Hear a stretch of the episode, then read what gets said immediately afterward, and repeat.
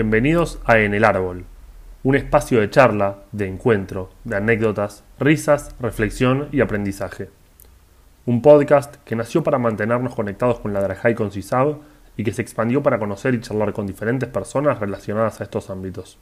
En esta cuarta temporada seguimos expandiéndonos, charlando con gente que se relaciona con la Drajá desde ángulos muy diversos. Con perfiles distintos, buscamos charlas distendidas para tocar los temas que usualmente charlamos en este podcast, pero también para irnos por las ramas.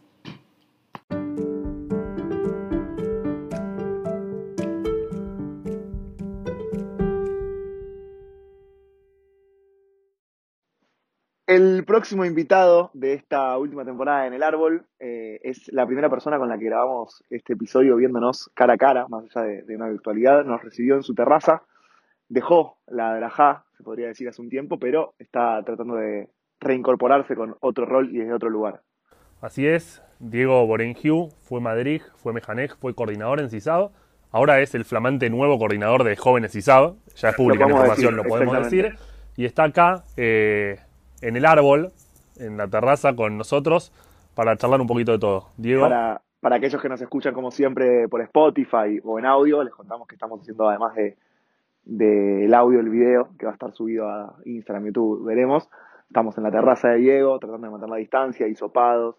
Eh, y vacunados también. ¿Cómo, ¿Cómo estás, Diego? Te iba a preguntar. Eh, nada, arrancamos, vamos a decirlo, siempre hacemos lo mismo, arrancamos preguntándole a Daniel cómo estaba en esos tres días de encierro de la cuarentena hoy, eh, nada, una pandemia en el medio que sigue, que siguen algunas cuestiones. ¿Vacunado? ¿Vacunado? No, vacunado en este momento. Ah, no, vacunado, ¿verdad? No vacunado. Post-COVID. Post-COVID. ¿Tuviste COVID? Yo también, Cucho, bueno. Yo por ahora vengo intacto. Y espero que siga así cuando esto esté público. bueno, ¿cómo estás, José? ¿Todo bien? Muy bien, muy bien. Muy contento de estar acá, de que me inviten. Eh, fiel oyente durante muchísimos capítulos, así que contento de estar acá mucho de salir a correr, Diego, porque aparte partes de la cuarentena en Cisao, saliendo a correr y escuchando en el árbol. ¿Seguís corriendo o ya lo abandonaste? No, terminé la cuarentena y terminé de correr. También yo iba a pensar que era que nosotros no estábamos haciendo capítulos, pero no es culpa nuestra. No, no, no nos puede echar la culpa. Está bien, em, vamos a arrancar con una pregunta que solemos hacer mucho, y este podcast se llama En el Árbol, porque para nosotros significa un montón de cosas. ¿Qué significa para vos el árbol? Yo creo que em, que el árbol durante mucho tiempo fue eh, mi, zona de confort, mi lugar, mi casa donde estaba así y cómodo.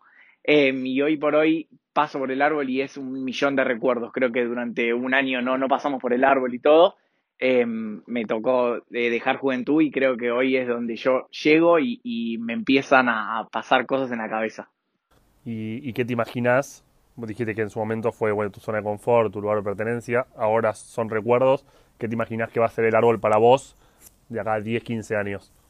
Em, difícil la pregunta. Supongo que, me tocará con hijos y de otro lugar y demás. Em, y creo que va a ser doble la felicidad, porque van a ser recuerdos con presente y un montón de sensaciones que van a ser más que lindas. La pregunta que tengo, un poco conociendo el detrás de escena, pero, pero quiero que lo cuentes al aire. Em, vos vas a querer que tus hijos vayan a los grupos. 100%. ¿Cómo eras vos al momento de que tus papás quieran llevarte los malísimo, Malísimo, malísimo. Em, yo eh, llego así más o menos a los 4 o 5 años.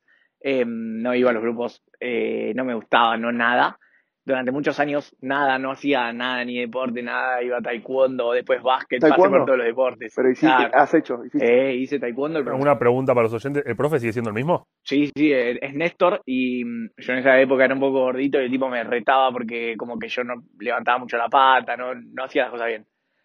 Em, y después, tipo tercer, cuarto grado, un día caí a los grupos porque me, empujaron después de fútbol y de ahí en adelante a Madrid y todo. Y, en ese recorrido, ¿no? Arrancando en tercer cuarto grado, fue también cuando yo arranqué a ir a los grupos.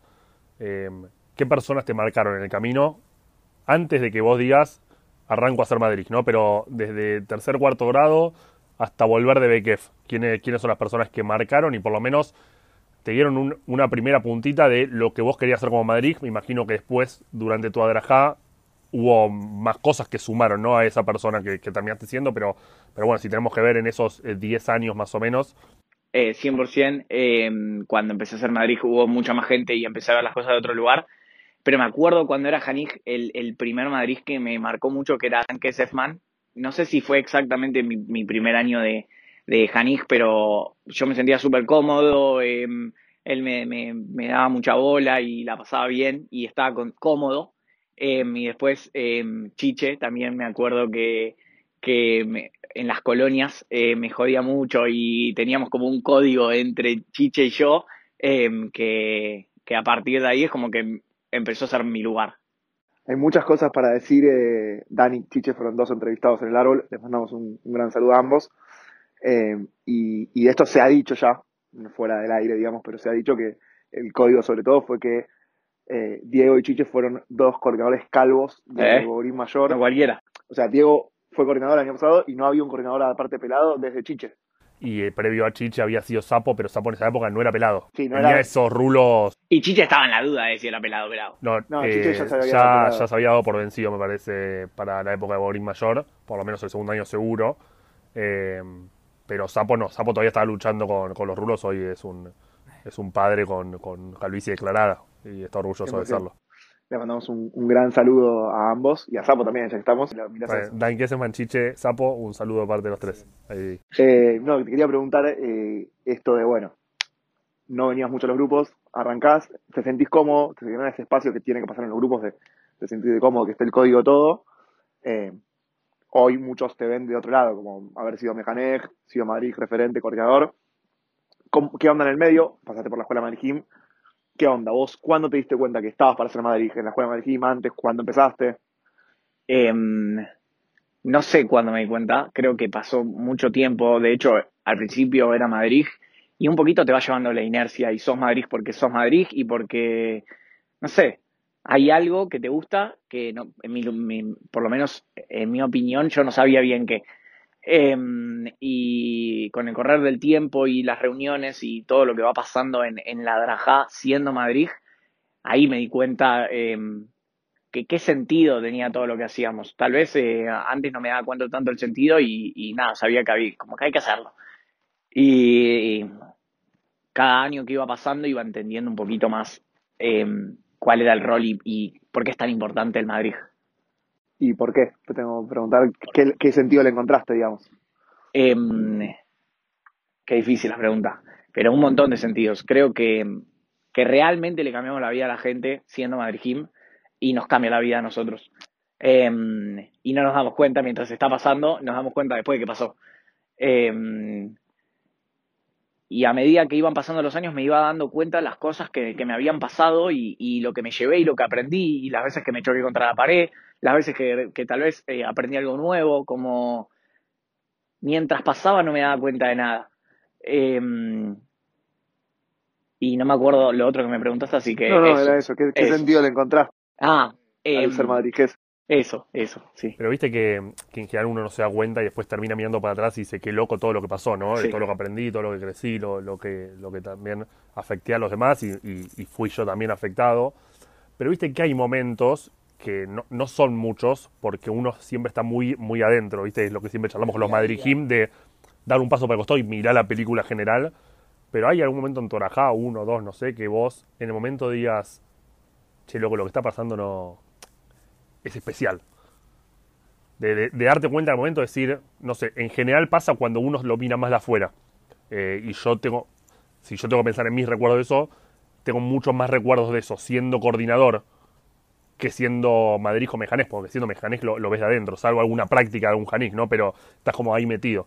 Pero bueno, ya como más atrás decís, lo que está acá pasando es, es especial. Sí, me acuerdo de uno eh, que fue increíble, que mm, en mi primer majane de verano, yo era Madrid Gregorio Menor, primer grado era, Em, y en total, entre todo el majané, éramos, habían 50 Janjim, con toda la furia. Em, había costado mucho toda la convocatoria, e- era muy difícil. Y mm, en un momento se nos larga a llover, no sé qué, tuvimos una actividad encerrados en un lugarcito en la Quinta del Sol. Se nos pierde una actividad o perdimos los materiales o no sé, algo había pasado y tuvimos que improvisar durante una hora y con los Madrid Gym había una onda increíble, eh, nos entendíamos como si fuésemos hermanos de toda la vida Y, y los Hanijim había pasado ese momento donde somos todos una gran familia en el Mahané y todos nos entendemos y como eso.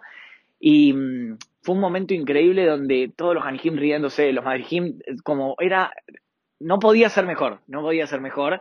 Y es de esos momentos que me acuerdo como, nada, espectaculares. Em, y después sí pienso igual que vos que cuanto más grande fui en la Draham, más lo empecé a ver. Y hoy me pasa que paso tal vez a ver a los grupos un sábado a la tarde y veo a, mis Hanijim siendo Madrijim y a un montón de, de, que, que, son lo máximo y veo y digo, no, es increíble lo que pasa y nadie se da cuenta que es increíble. Es como difícil verlo en el día a día. Eh, quiero rescatar esto que contabas de, ese momento del Mahané. Lo, lo, importante no, lo, bien que, que funciona eh, ese momento, el bache, la general, digo, un Mahané, cuando el Cebet tiene buena onda y cuando eh, te querés cagar de risa con el que está al lado y se recontra remil transmite eso a los, a los Sí, la, energía, la energía que hay es... Ese momento de buena onda y de, estamos todos acá y, y, somos familia, como lo dijiste, es clave. Obviamente después eh, también es lo que hace que uno se lleve amigos de la Drajá, pero es súper eh, pragmático también porque, porque hace que las cosas sucedan. O sea, digo, si entendemos y generamos esa buena onda, eh, las cosas salen bien. No sé a qué, digo todo esto. Yo por momentos me está agarrando piel de gallina y no sé si es por las anécdotas o porque me estoy cagando de frío. quiero retomar en tu Adrajá, contaste una experiencia tuya del Mahané de, de Bogorín Menor y en realidad fue tus primeros, ah, tus primeros tres años de Adrajá fueron en Bogorín Menor Em, ¿Qué te llevaste del área em, al ser el único área dentro de, digo, hasta, la secundaria casi, hasta Moadón que, que, que me dirigiste? ¿Y qué sentiste cuando te llamamos eh, para, para preguntarte si querías participar de Escuela Madrid Gym? Digo, ¿lo veías algo lejano? ¿Te sorprendió o no? Eh... ¿Qué sentí cuando me llaman para, para, para mí era una locura porque no, no existía, el, eh, o sea, para mí el Madrid era Madrid de Bori menor, después de Bori mayor, o sea, como había toda una etapa que había que pasar y, que de repente, como, ¿qué está pasando? No entendía nada, no sabía, pero como para mí era un deseo y era como, yo quería hacerme Janej y me pareció espectacular y, y no dudé en decir que sí, primero dije que sí, me acuerdo que Flavio me decía, pero pará, vos sabés el lo que implica, el sacrificio, no sé qué, y, sí, no importa, no importa, vos podés los martes a sí, sí, yo puedo, y me acuerdo, y, y segura, estoy convencidísimo que fue una de las mejores decisiones de, bueno, la mejor decisión de mi seguramente eh, decir que sí, y, y no me acuerdo la pregunta De Bolín, de Menor, de, tu experiencia, tres años en, el, en un área, eh, hay muchos Madrid que lo pasan, pero bueno, eh, no son la mayoría. Eh, ¿qué te llevaste? ¿Qué, qué sentís del área? Digo, si hoy le tuvieras que hablar a un Madrid que recién empieza y empieza en Bogrín menor, no sé, ¿qué, ¿qué, le dirías que es lo que más va a disfrutar? Que es espectacular la combinación de inocencia con madurez que tienen los chicos de Bogrín menor. Porque por un lado son súper inocentes y, y, jugás con su imaginación y, que se creen cualquier cosa que le decís, hasta que, de repente en un mano a mano con un Janij no podés creer de lo que te está contando, lo que está hablando. O sea, es una combinación que está buenísima, que yo me divertía mucho, que es una linda edad porque los Hanijim están siempre y, em, hay una, hay, para mí hay un poquito de inercia en donde los Hanijim terminan los grupos y, perdón, terminan fútbol, hockey, básquet, eh, lo que hagan em, y, van a los grupos y siempre tenés mucha cantidad y tenés mucho para, para hacer, para trabajar, para enseñar. Em, y a mí me encantaba como tener siempre a mi Hanijim y no, o sea, tal vez había una dificultad en otras áreas en ese momento de que eh, en el año no tenías tanta, tanto Hanijim y después en el Mahané tenías 100.000 y no los conocías tanto, como a mí me gustaba eso de estar siempre siendo Madrid. Em, iba a decir que para que respondas cortito, pero para lo que quieras, sin, de, verdad, con la total sinceridad, hay, hay un tabú eh, en el hecho de estar tres años en el mismo área ¿Cómo lo viviste vos? Digo, con total sinceridad, no, no para venderlo, para el que... Con, total sinceridad, te digo al revés. Em, en mi segundo año, termino mi segundo año y eh, yo estaba evaluando con Sol, Cetón y Mati Sachs, y les quiero mandar un saludo que a ustedes les gustan los saludos. Si querés. Saludo para Sol y Mati. La cámara, a la cámara. A la cámara, saludo que los quiero mucho. Eh, me acuerdo que, que me preguntaron qué, qué, qué te imaginás, qué pensás, es una, la pregunta típica, ¿no? Y, mm, y yo dije que yo quería quedarme en River un año más, que mm, sabía que por, por mi edad y por la gente que había en el Chevet General de Madrid Gym, ah, o sea, a mí me, me gustaba la idea de, de pasar un, área, un área distinta para que los, los Hanijim eran más grandes y otra experiencia, bla, pero sabía que habían un montón de Madrid Gym que, no sé si mejores o peores que yo, pero que iban a estar en las, en las otras áreas y, yo dije, me, me, quiero quedar en Bori Menor porque a mí me gusta, porque la paso bien, porque me gusta tener a los Hanijim todos los, los, fines de semana y mmm, me quiero quedar en Bori Menor. O sea, fui yo diciendo que está buenísimo. ¿Por qué me tengo que ir a otro área? Me... Es una máquina de mandar saludos este podcast, programa en vivo, no sé, no sé qué es esto. Eh, pero me hace acordar mucho, yo lo vivía apenas arrancando, Cuchu vas a hablar de decir mejor, Ioni Klein tenía una mirada también parecida que también me hace acordar por el área que también estaba Mori Menor, le mandamos un saludo a Ioni. Un beso a Ioni. Eh, y es, es linda también porque de verdad es un, una... Primero que, es algo que estamos intentando y, lo puedo decir porque, porque lo digo fuera de cámara y, no tengo problema en charlarlo con quien sea. De, primero esto de que no es siempre yo allí menor, mayor, eh, medio, como que subiendo de edad, pero también esto de, quizás yo tuve ganas de estar 3, 4, no importa, pero me gustó el área y, no quiero cambiar de área porque también es una historia de la ja posible. Eh, y mismo que, yendo a lo que decía antes Cuchu, para ser Mejanej no hace falta haber hecho una, pasar por un millón de áreas o ser boli menor, boli mayor o boli mayor. Posiblemente algunas herramientas que tenga alguien que estuvo en muchas áreas son, son diferentes de las que tuvo alguien que estuvo en una sola, pero me parece que está bueno también en ese sentido. Eh, y quiero preguntarte por Escuela Madrid Gym, digo, eh, tenías ganas y todo. ¿Qué onda? ¿Cómo, ¿Cómo fue ese arranque de Escuela Madrid Gym en el año 2000? 2018.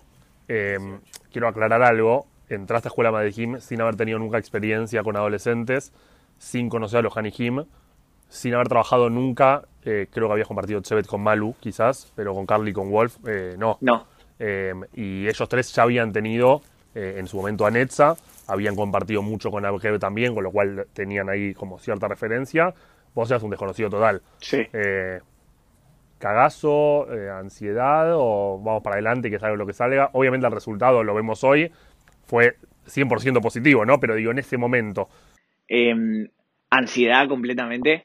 Ansiedad de, de, pensar de cómo voy a hacer que estos pibes me quieran. Van a pasar los dos años y, y nadie me, me va a dar pelota porque nadie me esperaba, nadie me conocía lamentablemente siempre está ese deseo de que me toque tal, que me toque cual, y yo no, no, no existía, no, no existía realmente para los pibes. No jugaba ningún pro de, Diego, no, no, de los Hanijim. No, no, participaba, jugaba otras ligas yo. Y pagaba oh, tres pesos. Sí, sí, sí, dólares.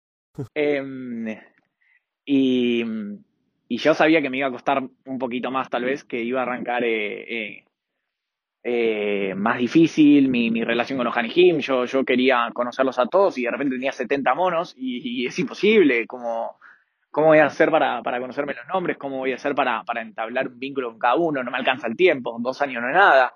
Eh, como un montón de preguntas y de ansiedad.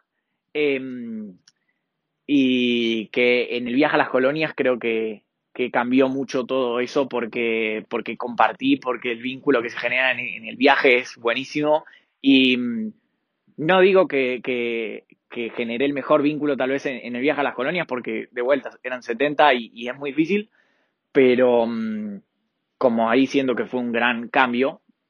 Es eh, un primer paso. Y también a nivel grupal, ¿no? Digo, pues aclaremos de que eh, a las colonias llegó un grupo sin nombre, llegó una camada 11. Sí, era sí, la primera sí. vez en la vida que nos pasaba no recuerdo cómo fue el proceso de Ashla de ponerse nombre, pero... También, también, pero no existía, la, era otra escuela de Madrid, no estaba ese Sí. viaje y demás. eh, Pero que- qué importante es ese viaje, digo, hace, lamentablemente los últimos dos años no lo hemos podido hacer, ojalá el próximo podamos volver, pero más allá del de, viaje, como ese momento de la escuela Madrid, esos primeros tres, cuatro meses, eh, también el viaje tiene un, o sea, más allá del viaje en sí mismo, como ese momento de empezar a conocer a los Hanijim y a los Madrid, conocerse a los Mejans también y hacer un sí, equipo de laburo la que perdure. De hecho, en general, eh, eh, nunca tenemos viajes. Eh, hacemos majanot, eh, trasnochadas, pero el, el concepto de viaje es otra cosa. Hay mucho de micro. Todo micro. y quizás hay, no hay quizás, otra cosa. quizás es lo más parecido viaje a las colonias, salvando, salvando todas las distancias. Es lo más parecido a Bekef que, que, que experimenta los Hanijim. Obviamente a nivel grupal es sensacional. Como en todo, se gana y se pierde. Ganaste en vínculo, perdiste la mochila. En ¿Perdiste la mochila? La mochila, la billetera. No, La, después la- la mochila apareció después. apareció la mochila sin la billetera, la plata, todo. Pero, ¿qué mm, después podés desarrollar acerca del vínculo con, con Carly, Malu y Wolf? Eh, ¿Cuán importantes fueron al principio ellos para tu adaptación a la edad, al grupo, a, a generar ese vínculo que ellos, lo- obviamente, en los primeros momentos los tenían más natural? Sí. em, súper, eh, eran súper importantes para mí en todo sentido porque em, e- eran mi- mis referentes y mi ejemplo en todo momento, en, en qué decía, qué no decía, cómo me, me cómo, o sea, cómo me vinculaba. Em, no siempre tal vez preguntando, sino viendo. A mí me, yo, me gusta mucho aprender mirando y, y, yo veía algo y trataba de replicar, por supuesto cada uno con su impronta y yo trataba de, ser yo, eh, tomando cosas de, de ellos. Em, pero, pero sí, eran súper importantes en, en, en todo y además siempre ellos trataron de, de que todos me, me tomen como... No, no, no sé cuál es la palabra, no sé si importante, pero digo, no es que al principio jodíamos mucho con que yo era el cuarto de- desaparecido, desconocido, y ellos laburaban para que yo no sea ningún desconocido y éramos todos iguales. Y, y después, en, en lo que fueron de esos dos años, ¿cómo, cómo definirías el laburo que hicieron con ese equipo? Eh, no sé, o sea, palabras hay, miles, ¿no? Digo, pero, pero hoy miras para atrás, laburaste con millones de equipos en toda tu vida, seguramente en tu laburo labures con otra gente. Para mí, y se los dije a ustedes en su momento, había algo especial entre ustedes cuatro. ¿Cómo lo pones en palabras? Y hoy somos amigos. Eso es eh, la primera descripción de, de las palabras. Digo, nosotros nos matábamos a veces, teníamos distintas formas, digo, no, eh, es que eh, todo era siempre color de rosas, pero nos queríamos mucho, entonces eh, podemos pensar distinto eh, y, en, y en muchos momentos yo hablaba con vos, Cucho, y decía, no, no, no, no entendemos eh, lo mismo, no pensamos lo mismo y nos cuesta a veces, pero mm, como nos queríamos mucho y, y los cuatro queríamos lo mismo, em, que era dar todo por nuestro Hanijim, creo que siempre llegamos a, a un gran resultado y hoy somos muy amigos. y igual era, digo, obviamente no siempre pensaban lo mismo, pero, pero disfrutaban también de todo ese proceso. eh, que digo, no pasa siempre, no pasa siempre cuando uno no está de acuerdo con alguien o no piensa igual, el, el disfrutar de eso. Es el que- disfrut- y se notaba que disfrutaban las planificaciones, que eh, disfrutaban de, hecho- los espacios de supervisión, que cuando podían aportar, eh, digo, eh, tiene, tiene que ver un poco con eso, ¿no? ¿Qué ibas a decir? No, clarísimo, iba por ese lado a aportar que para mí pasa mucho en la escuela Marjim, pero cada vez pasa más y pasa en general como que el hecho de ser cuatro, hay ahora hay quintetos en la escuela Marjim, sextetos, y es difícil, y cuando uno tiene ganas y le pone pasión y todo, y cuando la gente es diferente, porque somos diferentes, digo, por más que puedas pensar más parecido a otro, es muy difícil eh, llegar a- al revés, por más que todos queremos lo mismo, si yo pienso que es por acá y vos por acá, nos vamos a matar discutiendo porque, porque no me da lo mismo, me importa mucho que sea por acá. ¿Cómo se, ¿Cómo se hace para que hoy sean amigos? ¿Cómo se hace para que hayan disfrutado? Digo, si, si vos pudiese decir las tres, las tres, cuatro cosas que, que hicieron que ustedes eh, estén, funcionen y, y se quieran. Para mí eh, es una cosa clave que es eh, se des y así eh, funciona en- para mí en todas las relaciones y mm, yo siempre decía esta frase que, que Cucho muchas veces me decía, no, la decís al revés, pero para mí el que tiene razón pierde. y, mm, y, y Cucho siempre me decía, y lo, lo llamo todo el tiempo a Cucho, pero me decía, em, no, sos un boludo porque tenés que, que, que discutir más y si vos estás convencido por algo, no sé qué, y, y yo iba mucho por la de que tiene razón pierde porque después eh, la discusión a veces es más grande que, que lo que estamos peleando. Termina eso impidiendo que se Claro. funcione y quizás, listo, estamos, por más que no esté de acuerdo, vamos con B, voy a buscar la mejor manera de que sea B. Obviamente hay veces que, que sí hay, hay algo que... El problema es cuando se dé siempre el mismo y cuando, y, y cuando no elijo qué batallas pelear. Sí, Porque por- si yo por digo eso- no peleo ninguna porque me desgasta más la discusión que el resultado, es- eh, eh, una cosa es no pelear todas, pero eventualmente hay que saber también Pero- elegir cuál. me, me hace acordar también a otro concepto que para mí es muy importante de la Alajá, que si todos lo tenemos, digo, si es los cuatro Mejajim, digo, o si todos los cientos y más Mejajim tienen, que es lo del otro es más importante que lo mío, digo, si todos piensan que en algún momento hay que ceder, la cosa va a ir bien. Lo que está diciendo mucho es clave, también si, si no lo tenemos todos incorporados, es donde se generan, porque yo cedo la primera, cedo la tercera, segunda, cedo la tercera, y lo que Cucho no cede nunca y lo te quiero matar. Y después hay algo que tiene que ver con el criterio. eh, es muy fácil decir, todos queremos lo mejor para los Hanijim. Em, el tema es cuando eso es lo mejor, es, muy diferente el criterio, no del cómo hacerlo, sino qué es lo mejor para los Hanejim. Y ustedes quizás no se ponían de acuerdo en el juego, la actividad, algo, pero en el trasfondo de, de la forma y, y, realmente qué es lo mejor para los Hanejim, en general estaban muy alineados. Las cosas importantes de fondo. Y, y no es que lo, lo, mejor para los Hanejim no era que el, no se ponían a pensar si el, que el video tenía, o sea, la discusión terminaba siendo si el video tenía florcitas o no florcitas, no terminaba siendo si esta actividad no la hacemos o la hacemos. Sí, sí, había que llamar porque, o no. Porque realmente estaban convencidos de que si había que llamar, había que llamar. Y nadie decía, no, no hay que llamar. Eh, entonces, me, me parece que, que, va un poco por ahí. Después, para planificar y nos tenemos que matar, porque si no, ¿cómo va a salir la mejor actividad posible? Si te digo, dale, que sea el primer juego. De, de hecho, tardábamos años en planificar y, nos juntábamos muchas veces a planificar y, estábamos muy dispuestos a dejar todo nuestro tiempo siendo Mejanjim y, y nos juntábamos los jueves y no llegábamos, nos juntábamos el miércoles, el miércoles nos juntábamos cinco horas, después nos juntábamos separados, juntos, eh, porque, porque nos matábamos y, y, sí, porque al final buscábamos el mejor resultado.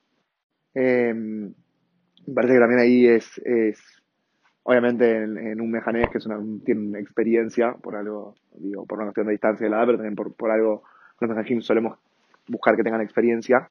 En esto de, de qué es lo importante, digamos, eh, está buenísimo cuando, cuando el Madrid, el Mejanés lo logra. También ahí está la figura del coordinador que tiene esa perspectiva para, para poder ayudar al equipo a darse cuenta de qué es lo importante y que me parece es uno de los roles fundamentales del coordinador.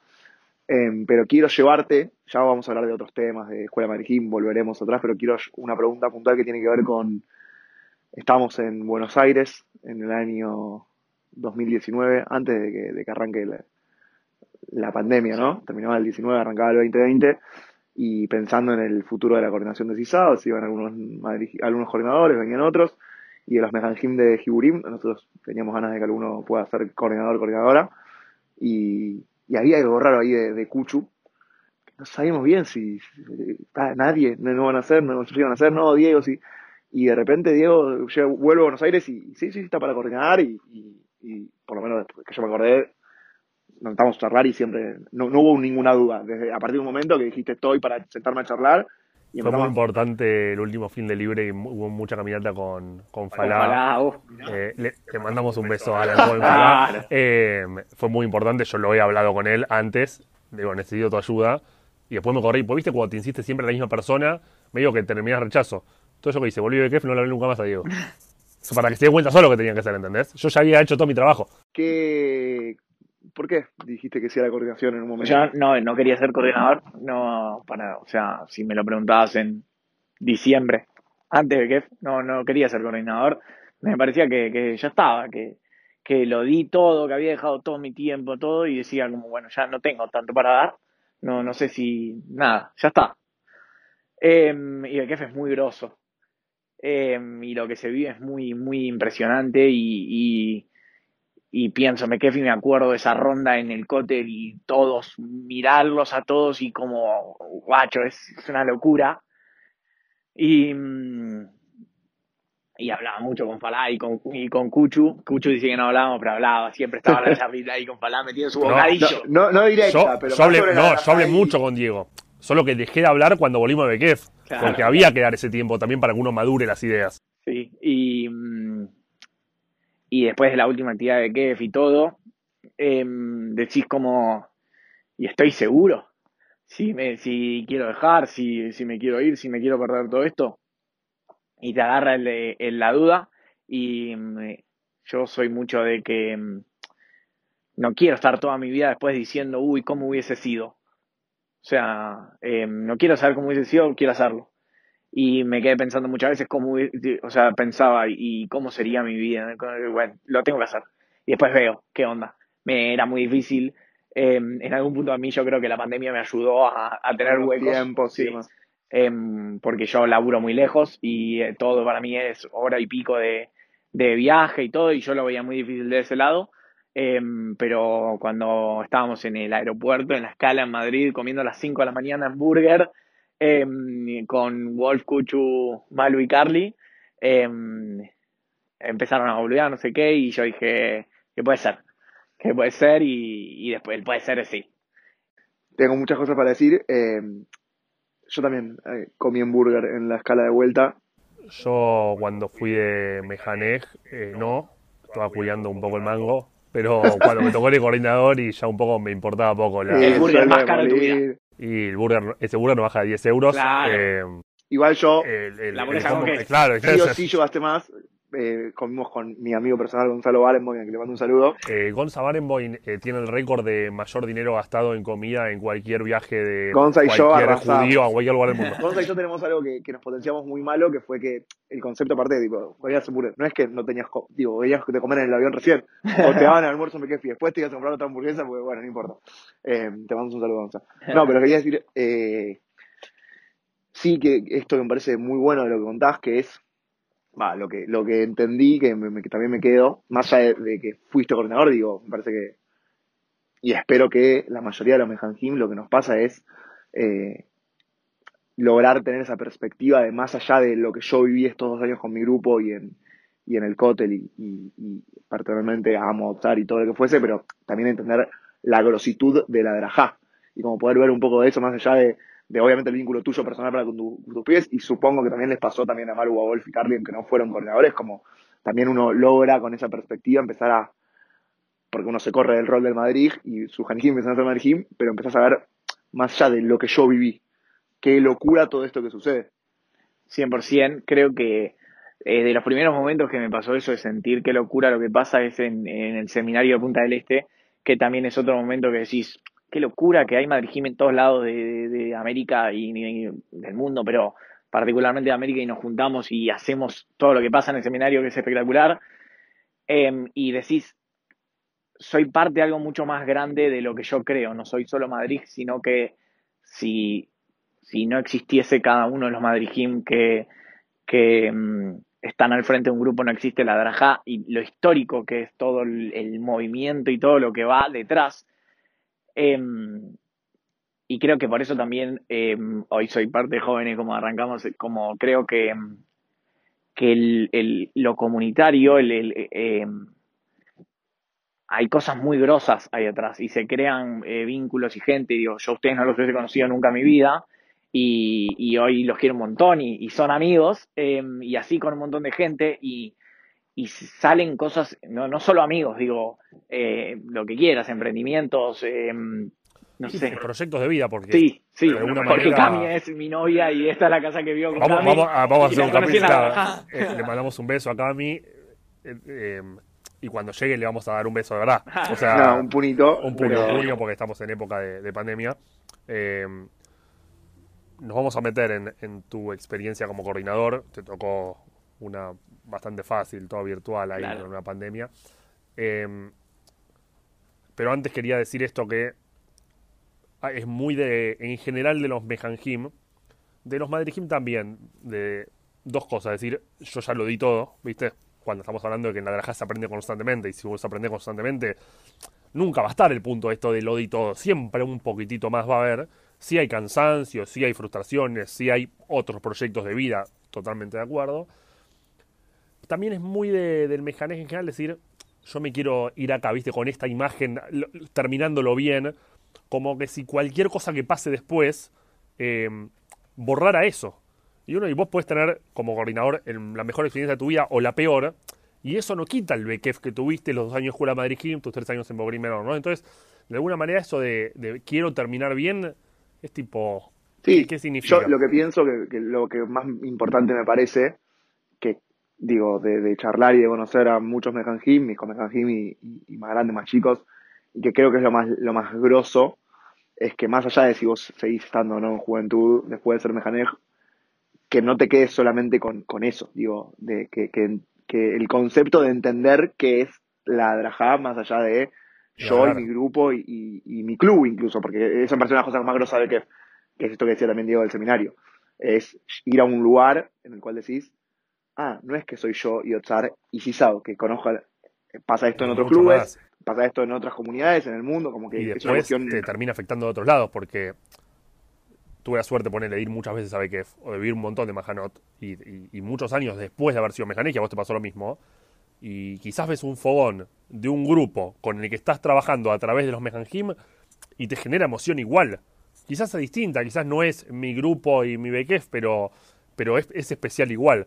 Y, Eh. y en esa línea, eh, ahora quiero preguntarte sobre la coordinación, que tiene mucho que ver con esto que estamos diciendo de ver desde otros ojos, pero pasó ahora que volvieron a ver eh, después de un año y pico fogones, eh, digo, con fuego presenciales, porque hemos hecho fogones virtuales, y es emocionante ver la foto de cualquiera, digo, yo no sé, supongo que les pasado a ustedes también por fuera, yo no, no, no importa si es el grupo que yo coordino o si no coordino, si es más chico o más grande, ver un fogón, chicos alrededor del fogón, circunstancialmente con barbijos, pero, pero un grupo cantando alrededor de un fogón, es, es el que lo entiende es una, una cuestión impresionante. Es que, eh, y, y lo hablamos un poquito antes, pero hoy desde afuera eh, se entiende un montón de cosas más todavía. Y sí, pasás por los grupos y ves un montón de pibes con barbijo y decís, qué, qué increíble que, que, lo que está pasando y los Adergimi y lo que se aprende y los pibes y, hay una pandemia, o sea, y la gente, o sea, lamentablemente un montón de gente se muere y la gente se enferma y cómo todo pasa y, esto sigue y va a seguir eh, a pesar de todo lo que, lo que estamos viviendo. Eh, por lo menos en CISAO, fuiste uno de los muchísimos, porque me parece que todos los Madrid Hot, todos los coordinadores, las familias también, que hicieron que, a pesar de la pandemia, el Departamento de Juventud siga, y siga de hecho creciendo con proyectos nuevos y demás. Hablemos de ese año. Diego Cuchu antes decía de, de la dificultad que fue el año eh, pandémico 2020 siendo coordinador. Por momentos con cosas buenísimas y tipo, no, buenísimo, la excitación y demás. Por momentos con cosas que, que es difícil sostener tanto tiempo algunas cosas. Pero ¿cómo, cómo fue ese rol, más allá de lo que decías antes, de, de que te facilitó en cuanto a los horarios por, el- por la oficina, por el laburo? ¿Cómo fue? ¿Cómo fue, verá, cómo fue la pandemia y todo? Y después, ¿cómo te sentiste vos como coordinador? Porque digo, te podría haber tocado en otro contexto, entonces me parece que hay parte de la pregunta que, que aplica a todo. Exacto. Eh, yo creo que, que fue de más a menos en todo sentido, en cuanto a resultados y en cuanto a emociones. Digo, mm, al principio, el primer Zoom me pareció increíble. No podía creer cómo podíamos estar conectados y los pibes se conectaron. O sea, para mí, no sé, los pibes tenían todo en las casas, estaban en su casa, pero digo, tenían para jugar a la Play, tenían para, no sé, lo que quieran, lo que quieran. Eh, y estaban conectados al Zoom y, y el primer Zoom me pareció increíble. Eh, y, y también a, a nivel resultados, digo, teníamos mejores resultados al principio y, y fue pasando el tiempo. Obviamente que depende del grupo y demás, pero fue pasando el tiempo y cada vez estábamos peor. eh, y ya al final era como, bueno, insostenible, no quiero tener un Zoom más en mi vida, no, o sea, eh, y, y todo lo que pasaba. eh, y sin la recarga de pilas que tiene un año normal, que, que tal vez tenés alguna actividad especial, algo que te levanta, que te levanta las ganas y la motivación y demás.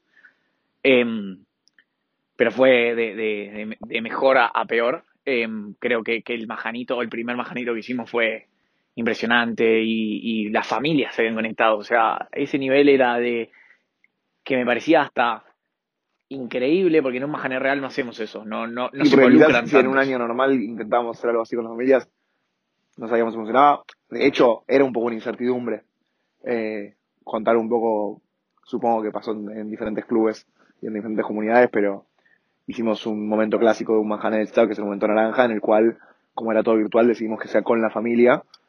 Y era incluso una discusión en el equipo de coordinación, che, ¿cuánta gente vendrá? Lo hacemos para que vengan 500 familias, y pero si lo hacemos para 500 y vienen 10, ¿qué hacemos? Yo era de los que creía que no venía nadie. Pero sorprendió. O sea, muchísimo. Ah, muchos dijeron, Y, y yo creo que hoy viéndolo con el diario el lunes, eh, podemos pensar mil ideas para convocar para un majané. Pero si esa, eso es lo mejor, digo, no que la familia pueda vivir un poquitito de manera virtual, cómo se vive un majané. Recontra, en la recontra. presencialidad. O sea, si así está bueno y che, veo lo que, lo que viven mis hijos, mis hijas, eh, lo que vivimos con otras familias, con, con el resto de CISAB, lo que debe ser un majané De- en la Quinta del Sol, en CISAB, en ¿Cómo Uruguay. fue algo que sumó que, que obviamente la pandemia es malísima y todo lo que estamos viendo, pero fue algo que quizás no podríamos haber hecho si no hubiese habido de esta virtualidad y que sumó de verdad, porque sumó del lado que dice Cuchu, sumó del lado también nuestro, de la motivación. Me parece que yo como coordinador, me parece que le habrá pasado también a Madrid, Madrid J, a todo el mundo ver, ah, mirá, acá la familia decidió ponerse la remera a todo lo de Isao y ponerse a cantar en el fogón, que lo llamamos.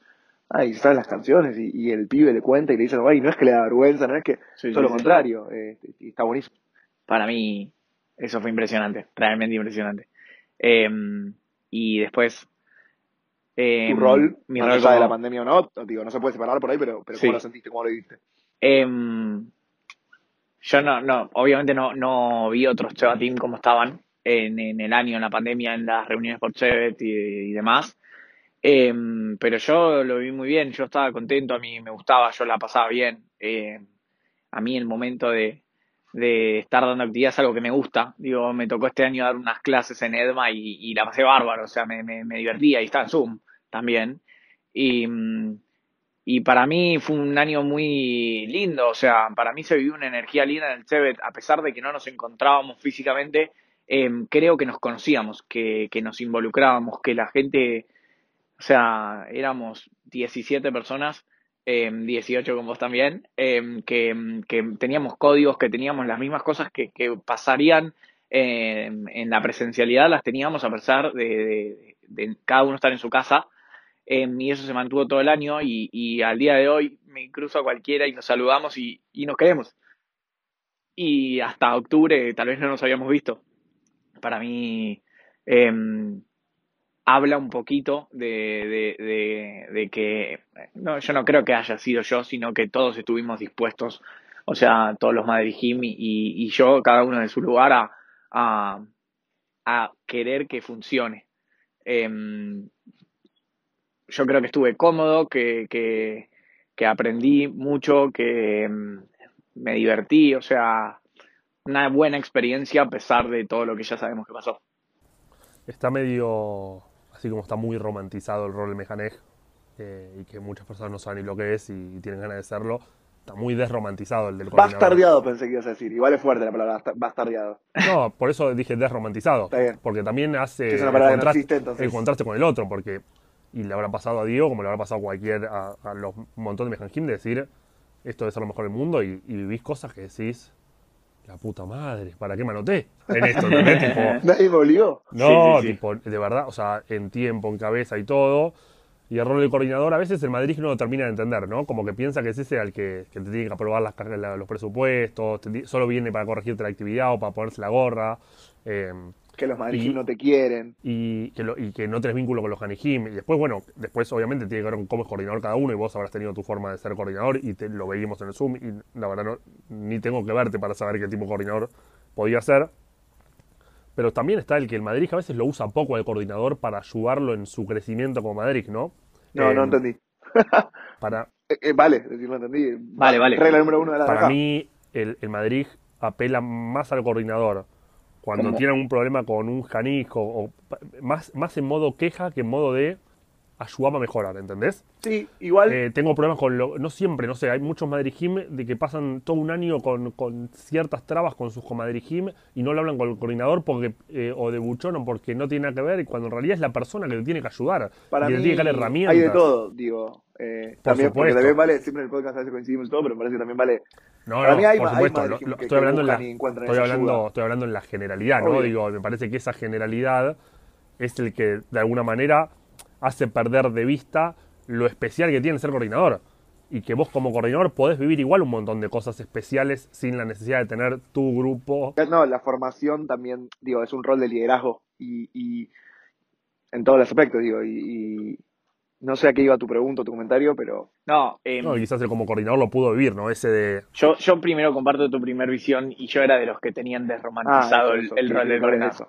O sea, yo era de esos y por eso no quería ser coordinador y, y para mí el coordinador es este, el que todos ven como el gorra, el no sé qué y como no va a salir nada bueno de eso. Y mm, yo hablaba muchísimo con Cami, obviamente, y Cami me ¿Qué impulsa, Cami Todo Neyman. bien, todo bien, chiste.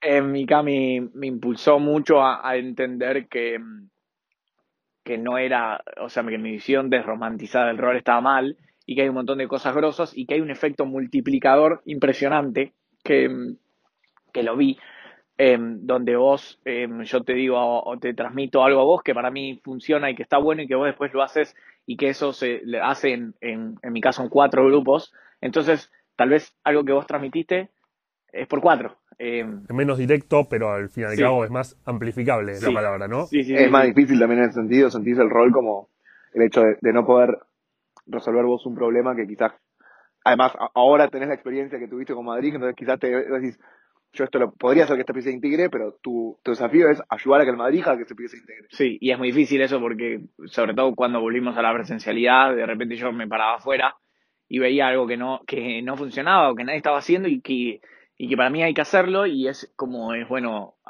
che, eh, Madrid, ojo con esto, con lo otro, que, que, que tal vez yo lo vi porque estaba de afuera y, si estaba adentro no lo veía, no es que yo era más o menos que el Madrid, sino que estaba afuera y, y es una ventaja el no estar ahí con el cuerpo. Eh, pero también me costó entender que mm, yo no tenía que resolver nada en la actividad y si un, un nene se, no sé, se ponía a llorar, eh, eh, estaba bien y es parte de lo que tiene que pasar y a mí me pasó siendo Madrid y el Madrid lo va a resolver y lo va a poder resolver bien porque en la semana laburamos todas las formas y herramientas para hacerlo. Eh, obviamente que después lo puedo ayudar, pero digo... Es difícil, es difícil porque somos... Nosotros tres somos amantes de resolver. O sea, como que hay algo bueno. O sea, no... Pero es una línea muy, muy difícil, me parece que también a, a la hora de coordinar.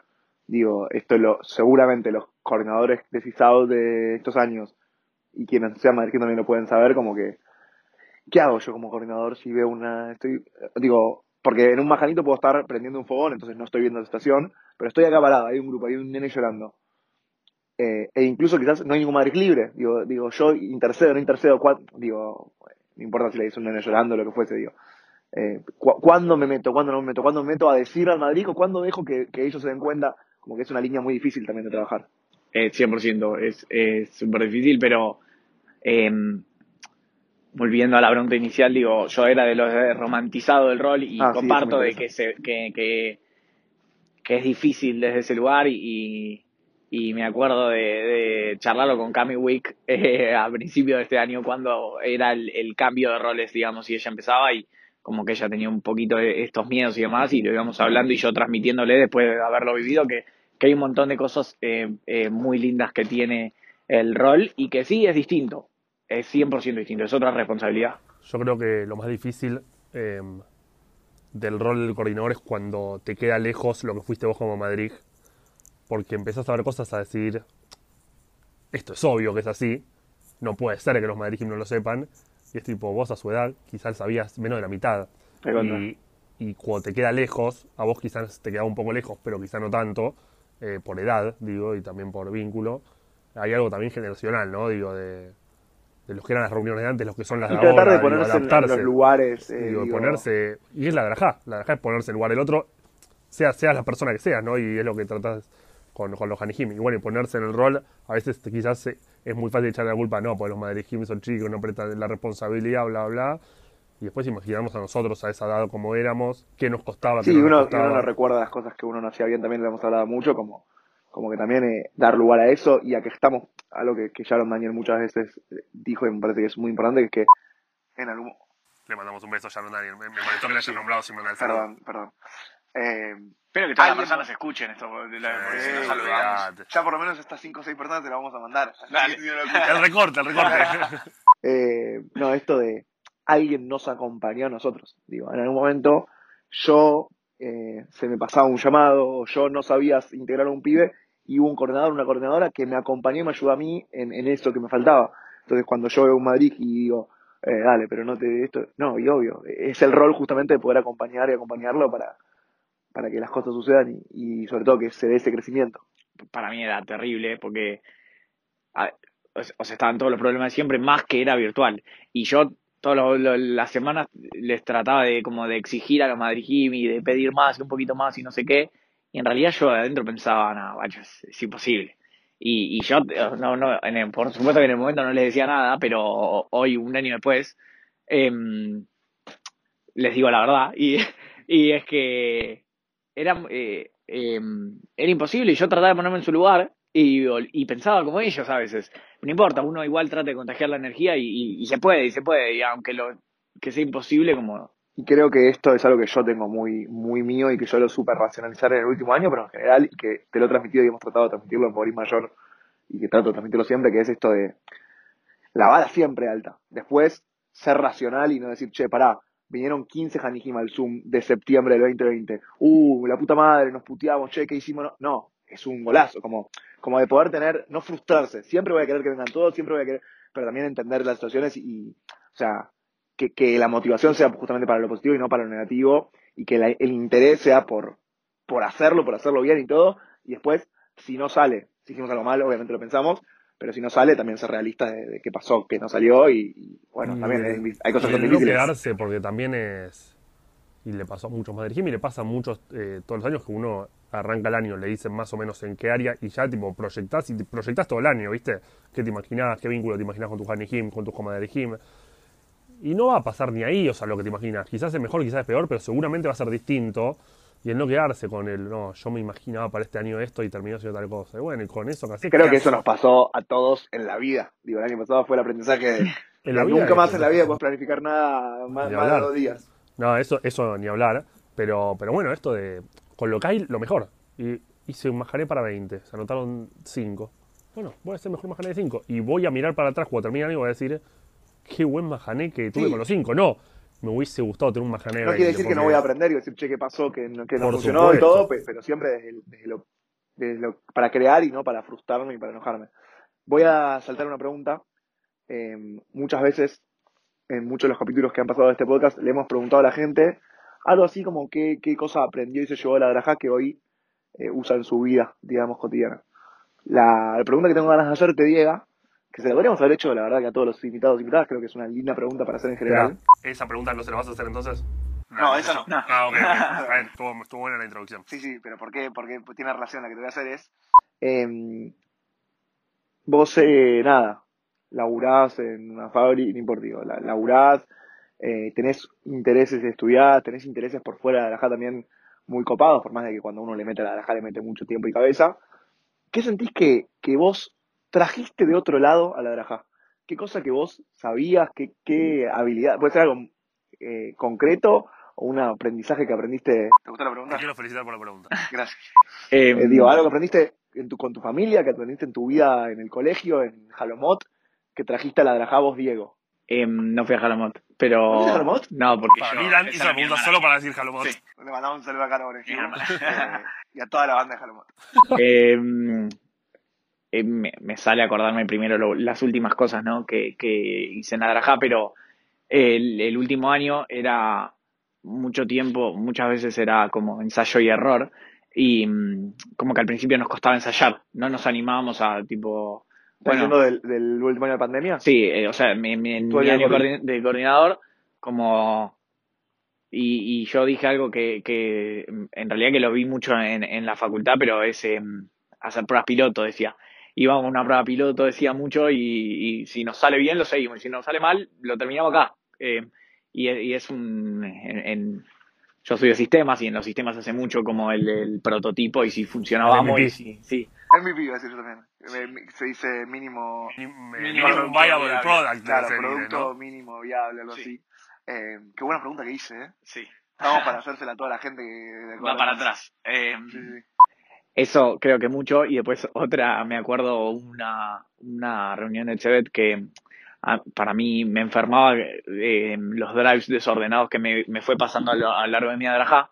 Eh, Salvo me deja- salvo el último, me lo dejaron muy ordenado. Leorí mayor anterior a él estuvo en los últimos, los anteriores. Eh, Uchu, tal y toda esa gente. Claro. Yo no usaba Drive. Em, pero me acuerdo que, que hicimos una mini capacitación de, de lo importante que es dejar bien eh, para el próximo grupo y como dejar bien documentado y ordenado y, y si no todos los años hacemos la misma actividad y nadie se da cuenta después por supuesto que nadie lee todas las cosas del grupo anterior pero se te Viste que a veces lo ordenás y a los dos meses decís, che, no lo había ordenado. No, y en la carpeta de fotos te aparece el menú del restaurante que fuiste ahora, viste que se te pone ahí. Pero de repente, claro, porque en la vorágine vas creando cosas nuevas y la dejaste ahí tirada. un poco así pero pero para mí em, como nada dejamos un orden y aunque sea le ponemos títulos a las cosas y después las vamos a encontrar mejor y como eso es 100% de, del laburo y de mi mamá tal vez eh, que me transmitió eh, de, eh, con esas cosas de nada que es importante dejar ordenado para saber eh, qué o sea qué hice. Em, Un poco eso me gusta tu pregunta porque yo esto me, me di cuenta no, no en la Drajá, sino cuando me tocó irme de intercambio, en ese que uno a los lugares a los que va como que lleva, lleva todo lo que es. Eh, y lo que aprendió y su forma de ser y, eh, uno es Madrid como es como persona, ¿no? Digo, siempre decimos que para ser Madrid- buen Madrid hay que ser buena persona para empezar a hablar. Eh, Y es eso, uno aprende un montón durante un transcurso, pero, pero es Madrid de la forma que vive. Eh, y me parece que, no sé si vive- tiene mucho que ver con no, lo que estamos trae- hablando, pero, pero- pero yo pero no- es 100% eso. Como que uno a dónde va, laburo todo, pero especialmente en la Drajá, que la Drajá te desnuda, o sea, de, de- de- en, el, en el buen sentido de la palabra, ¿no? No- Además ahora con el frío que hace, no. Eh, pero, pero así como que te muestra tal cual sos y, y no te queda otra, ¿no? Que, Y para mí hay algo muy lindo de esto que, que tiene que ver con la otra pregunta que solemos hacer de que, qué te llevas de la Draja. Una posibilidad es que algún Madrid o Madrija que estuvo Morín Mayor del año pasado con Diego, a partir de que se llevó esto, se llevó lo importante que es el orden drive y lo aplicó en su Draja y también lo aplicó en su vida.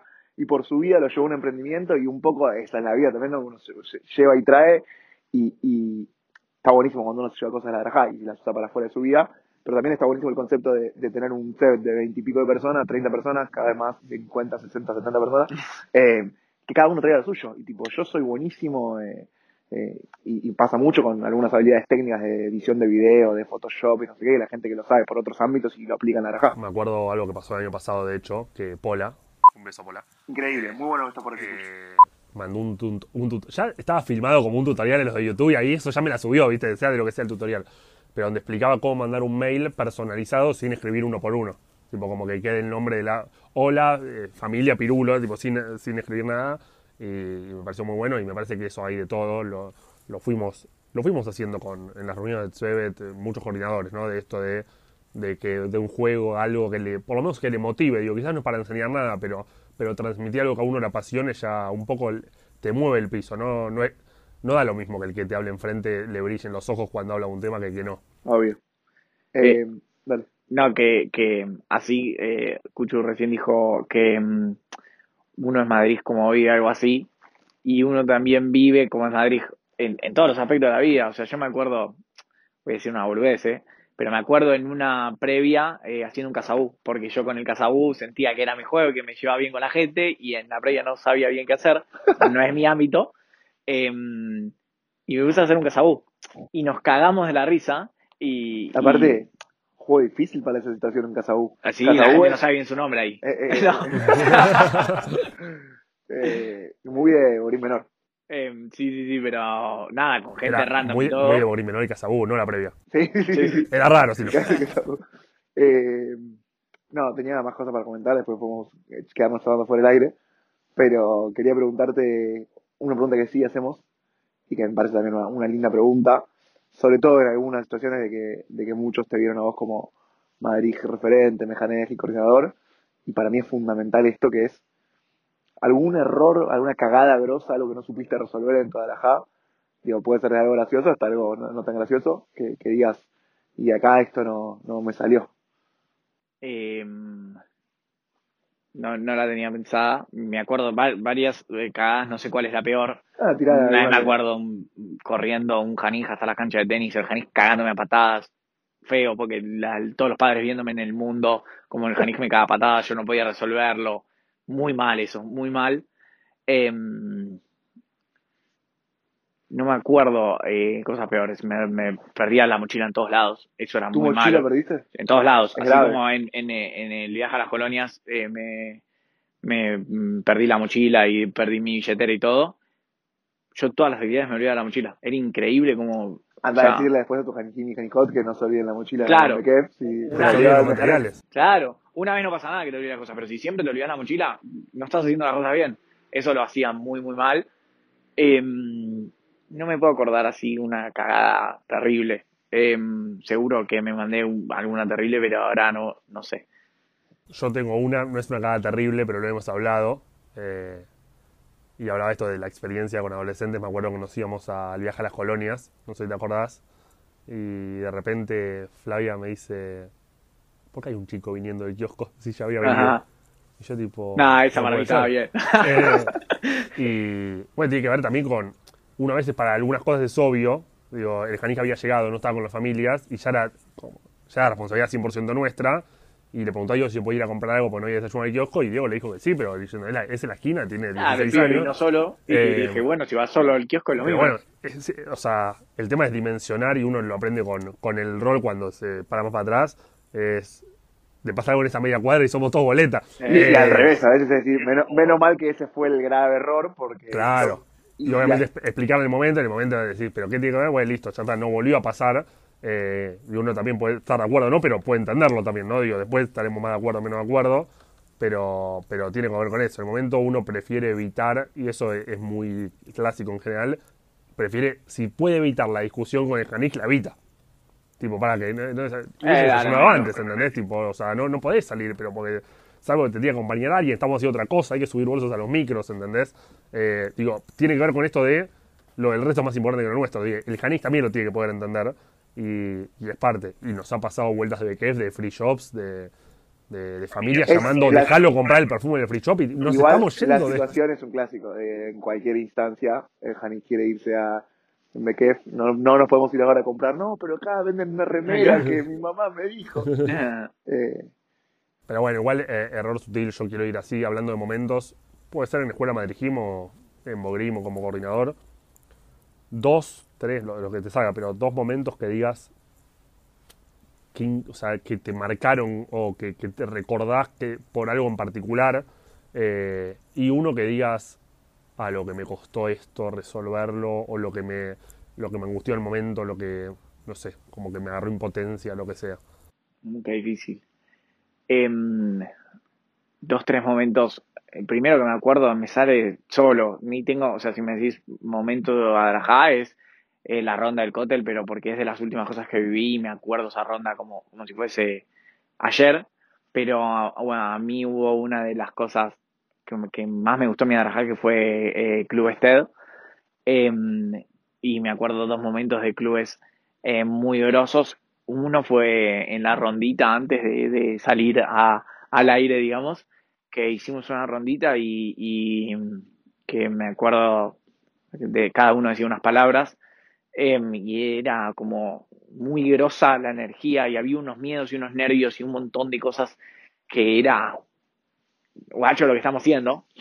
Em, y esa ronda fue impresionante y me acuerdo lo que dije yo parece un poco eh, humilde, ¿no? Pero no importa, no sé, me sale acordarme de eso. Que dije que habían cosas que se viven una sola vez en la vida y ese fue uno de esos momentos que de, verdad se vive una sola vez. Em, y después me, sí. Que vos te acuerdes, un poco es la pauta de que ese momento te marcó a vos también. Y vos no diste charla, no, no, no atravesaste ese momento de cambio, acompañabas a adolescentes en su proceso de cambio y de descubrimiento y aún así te marcó. Como hemos dicho muchas veces, a veces te termina marcando más a vos eso que seguramente los que estuvieron se acuerdan de otras cosas y otras frases y de otros momentos que muchas veces al revés se acuerdan de frases que vos no te acordás, pero lo grosso es que te termina marcando quizás más veces más a vos que, a los Jiménez que no tengo duda que también fue un, porque es un proyecto impresionante. Recontra, de hecho, lo segundo que iba a decir de eso es que que, tiene que ver con clubes también de momentos que me acuerdo, em, que a mí me encantaban el mano a mano que había previo a la charla. Y mm, me acuerdo un encuentro con Sol Shapira, eh, va a mandar un beso también, que, que estábamos hablando y ella se pone a llorar mientras estábamos hablando. Y, y para mí fue como una mezcla de sentimientos. Por un lado, ¿qué hice? Soy un animal, le pregunté algo que me equivoqué soy un, soy un nabo. Y por otro lado, como qué profundo lo que llegamos con esto, que mm, se emocionó. Em, para bien, mal, eh, eh, o sea, es parte de la vida, la, la, emoción, eh, pero para mí fue como de vuelta lo groso que es la Drajá y lo que te permite y llegar a la profundidad increíble con, con, con un Janik. O sea, para mí eso fue increíble. De hecho, era como una, un Vox Populi, que lo iba a decir antes de que cuentes la anécdota, que Diego te mataba en esos encuentros mano a mano. Diego lo Y hemos hablado que Diego deprimía a los Hanigim. Yo los hacía a No, no, o sea, se lograba el objetivo de generar ese vínculo y de ir a fondo y que puedan repensar y, todos terminaron contentísimos, pero pero era, era, o sea, sucedía eso y, nada. Y último momento así como muy lindo que me acuerdo es que yo en, eh, Meretz, fue en Madrid de Meretz y cuando me acuerdo que en, los en los fogones em, eh, a mí me gustaba mucho cantar siempre a Lele. Y como, no sé, al principio de verja dije, tengo como una canción que me, que me acompañe y que sea como mi canción y tal vez como eh, marcar a los Hanijim desde ese lugar. Y me acuerdo que mm, yo todo el año iba cantándola y en el Majané Verano dijeron, la cantamos nosotros. Como eh, ahora es nuestra. Seguro que ahora ya no es de ellos, no importa, ya se olvidaron todo no eso. sí, no importa. Pero en el momento para mí fue increíble, como es la mía y como y, fue impresionante eso. Esos son los tres momentos, cuatro que, te marcaron y que hoy recordás. Eh, ¿Cuál fue que vos hayas dicho? Me acuerdo que me costó mucho. Después, independientemente de cómo se resolvió, ¿no? Pero como que o no sabía qué hacer o, me desesperé. Perfecto. Em, en Merits también era un grupo muy problemático. Teníamos muchísimos fines de semana que no salía nada. Nada, nada. Traíamos una actividad, no sale. Traemos otra actividad, no sale. Traemos todas las actividades del mundo, ninguno salía. Soy malísimo, no sé, como... ¿Tú qué año era tuyo primero? Segundo año. Y lo peor, peor que pasó fue que un le agarró la locura y le dio un piedrazo de las piedritas que hay en el árbol a una janijá. Una locura y como, ¿qué hago? O sea, lo tengo que asesinar. Nadie me preparó para esto. Claro, porque le devuelvo piedrazo. No hay clase de resolución de piedrazos en algo. Debería, debería porque hay, piedrazos.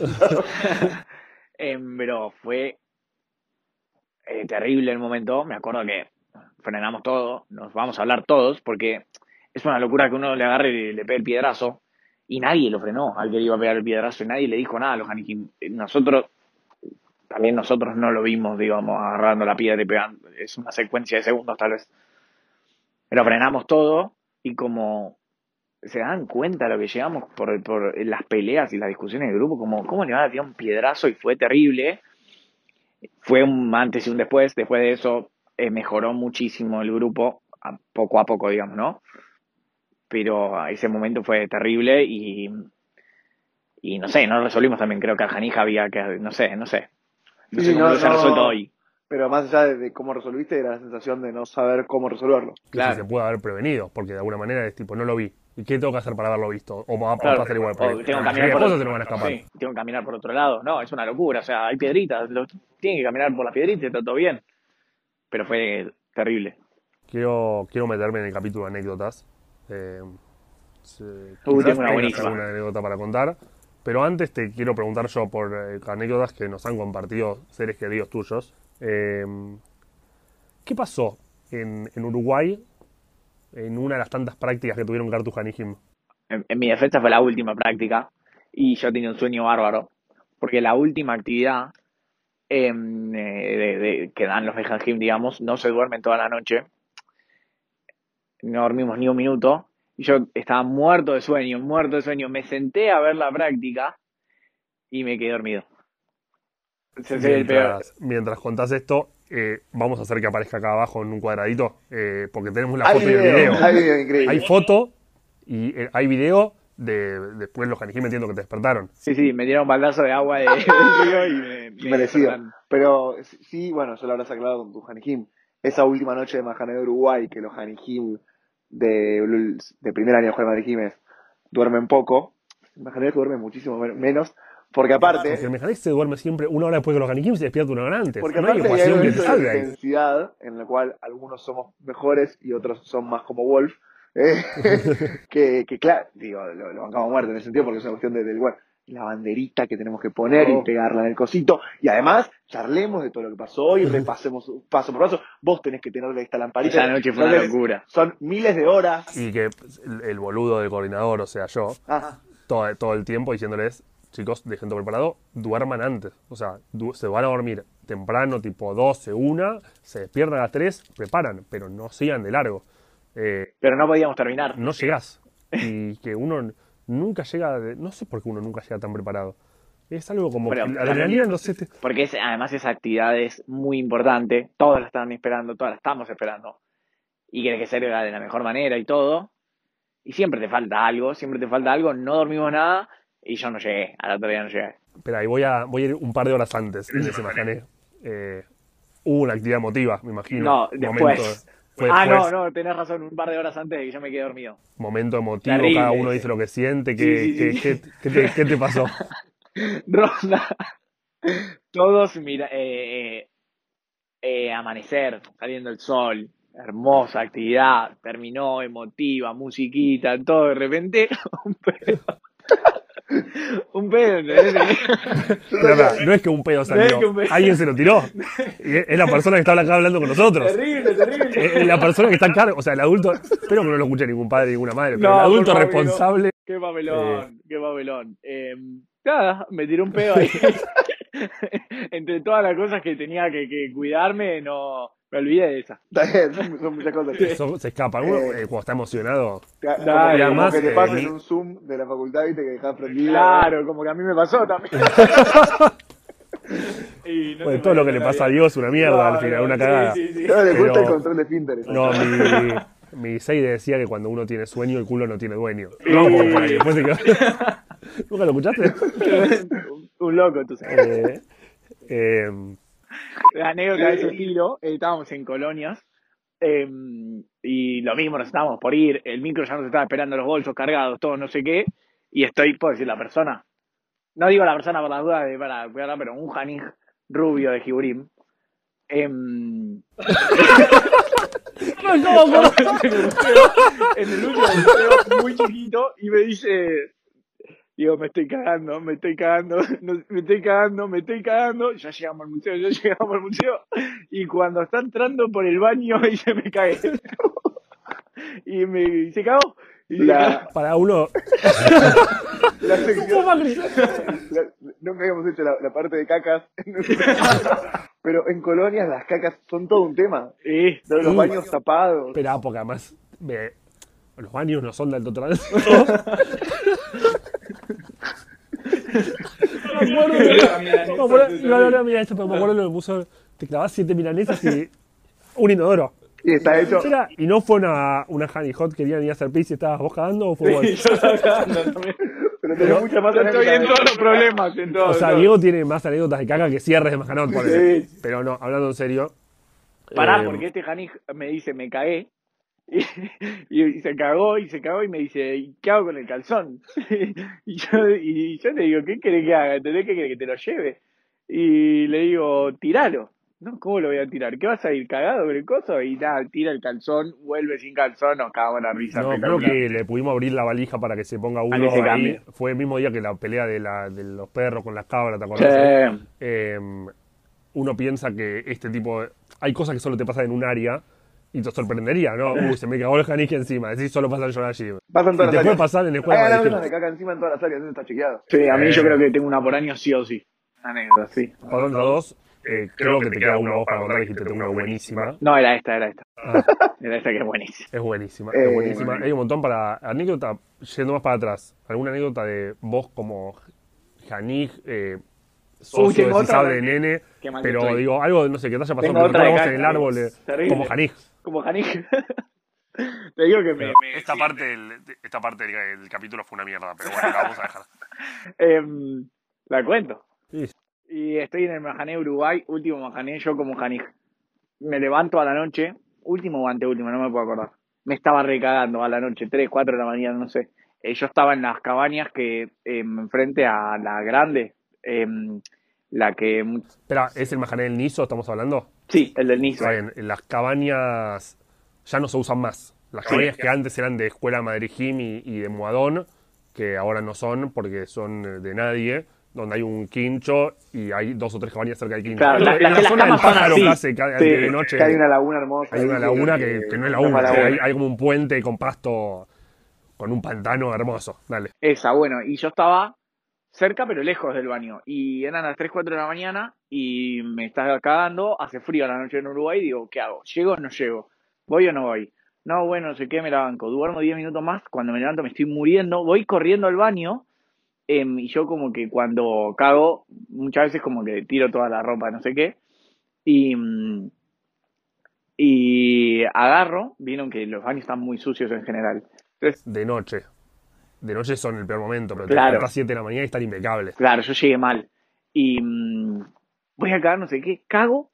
Y cuando miro para abajo a ver dónde había cagado, cagué toda mi ropa. No. Ah, soy el peor, el peor. O sea, vos tiraste tu ropa y Claro. cagar adentro del inodoro porque, Le porque cagaste paradito porque te estaba manchado, cagaste en la ropa. Claro. Increíble la cantidad de negros que Bueno, que pueden esperá. verlo. Pero no en su por lo menos. Eso estuvo bien. Sí, muy cuidado con el espacio. Pero me gusta mucho, yo en ese momento era Madrid, eh, vos no me acuerdo si estabas en el Majané o qué, pero el flash de, de que como coordinador después te pasan cosas que entras a un baño y decís, che, la puta madre, aquí me la cagada, ¿qué pasó acá? Y esta cosa pasó acá. Sí, sí, sí.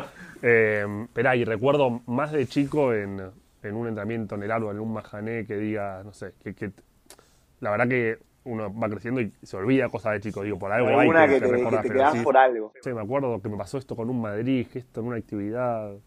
No, me acuerdo como tengo flashes. Tengo con Dan que hablamos al principio, con Dan Kesselman, que él iba con la guitarra y eh, eh, momentos, o sea, tengo la imagen de él con la guitarra y momentos como lindo, la estoy pasando bien. Eh, como que se iba y, hablaba con la guitarra, él como que eh, y contaba historias, digamos, y todo, nos, como eso me gustaba mucho. Eh, no sé si tengo alguna anécdota puntual, me acuerdo mucho de ponerme lindo, jean y todo, y botines, ir a jugar al gimnasio y quedarme hasta las 3 de la mañana, me acuerdo, Qué loco que antes nos vestíamos bien para nocturnas eh, y mal para los majanot, porque tipo. Y hoy es medio al revés, ¿no? Uno a la nocturna, los hanijim van medio ahí yo y todo, y, y al majané se El igual el Majané te llevas una prenda para el baile, una, una Eh, bolsita. Hablando de majané, de la prenda, de ropa, todo, y me parece que algo generacional, eh, hay una cabaña de Hanijim de Diego que en el último majané se barría todos los días la. uff, y la tenían cabaña. desodorante. Muy bien. Barrían todos los días la Bueno, en, en Maccabi hay algo muy lindo que, que esto también, también habla para mí de, de cosas que hay que, que compartir dentro del movimiento macabeo y por fuera, que es el comando limpieza, en el cual eh, hay una cultura de mantener limpia la, la cabaña y demás que nos cuesta mucho. ¿sí? Sí. Eh, Nos pero- cuesta, nos cuesta levantar la merienda. Pero pará, y había, había un grupo, una, una cabaña de Hibu que lo, que lo hacía. Y, Pero no y no es una que te, que te limpieza, me esperes, parece que ¿eh? era de Fifi. No, Eh, no es no, una- lo banco, lo banco. no es una que te esperes, porque vos decís, bueno, de todos los Hanikim que habían en Kiburim, no sé si decís estos son los más limpios, pero era la, la de Toby, Fede Postel, Santi Postel, Eloy, no me acuerdo quién Ah, más Thiago estaba. Heller, me parece. Y estaba Tiago, y vos decís, ni en pedo, estos son los más limpios de todo el grupo, y pulcra, habitación de hotel era. Eh, pasaban muchas cosas en esa cabaña. Una era la barría todos los días. Y creo que más de una por día. Y otra era el salir de la ducha y meter secador de pelo, peine, todo. Uf, Ah, era tipo. Yo de Janís no tiraba esa. Bueno, Diego no lo tira. no. Eh, bueno, pero bueno, quien pudiera, ¿no? Eh, les mandamos un beso a todos ellos y los felicitamos por mantener limpio el lugar. Eh, me, me quiero ir un poco de la Drajá eh, e ir a la vía. Uno, cuando vos dijiste, bueno, Carly, Malu y Wolf son amigos, comparten muchas cosas y llegás a conocer a la otra persona demasiado. Y pasa que quizás uno habla con un comadrid, aunque no sea su amigo, de cosas muy íntimas que a tus mejores amigos, a tu familia, a tu pareja no le contás. Eh, y uno de tus tres comadrijimas, así como nos contaron esta anécdota, nos preguntó, le mandamos un beso a Malu y a Carly Wolf también, pero Malu en particular que hizo esta pregunta. eh, ¿Qué preferís? ¿No poder usar nunca más en tu vida Crocs o poder tomar mate solo una vez por día? Em, cambié las crocs ahora por ojotas tipo las que son Entonces la abiertitas, voy a sumar a la pregunta porque si no es muy fácil. No puedo usar nunca más Crocs y o ojotas con medias, como estaba recién en el podcast cagándome Claro. de frío. Em, y o tomar mate una sola vez por día. No, claramente prefiero tomar mate una sola vez por día porque es un equilibrio que está bien. No, Tengo un poco es- de cada cosa. Un mate por día, Ah, ¿no? un- Es, eh, una cebada. No, no, no. Realidad no me acuerdo mucho de la pregunta Claro. y no la leí. Acá evidenciamos que no la leí y este no es mi celular tampoco. Vamos, vamos- vamos a confiar. Vos la tenés porque te la mandé. No, no lo tengo. Pero no importa. Eh, ¿Tomás mate todo, todo el día, todo el tiempo? No, tomo dos mates por día, A la uno a la mañana y a la mañana tarde. y uno a la tarde. Ah, ¿Siempre en Yo la me lo fábrica imaginaba o más- Yo me lo imaginaba más tipo Román. Viste que Román, cualquier nota que le hacen, está con el mate.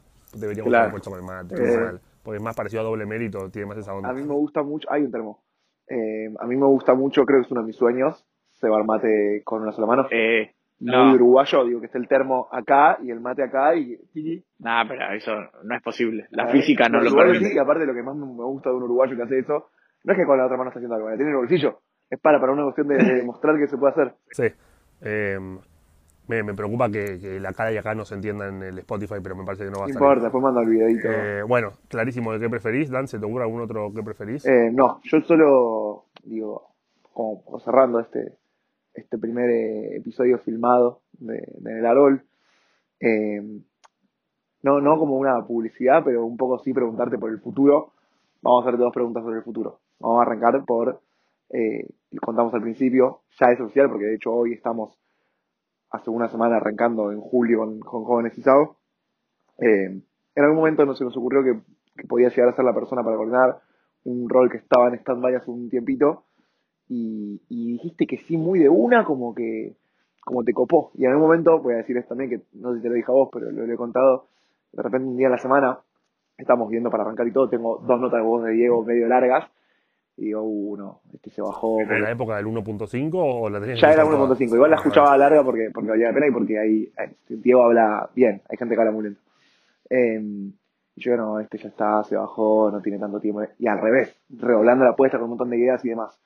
Eh, no, no hace falta que, no, no- como venta de jóvenes ni contar que jóvenes, sino vos personalmente, que, que te, que te tira, porque tenés ganas y seguís eligiendo otro rol y otro espacio. Antes lo contaste un poco lo de lo comunitario, pero jóvenes en particular.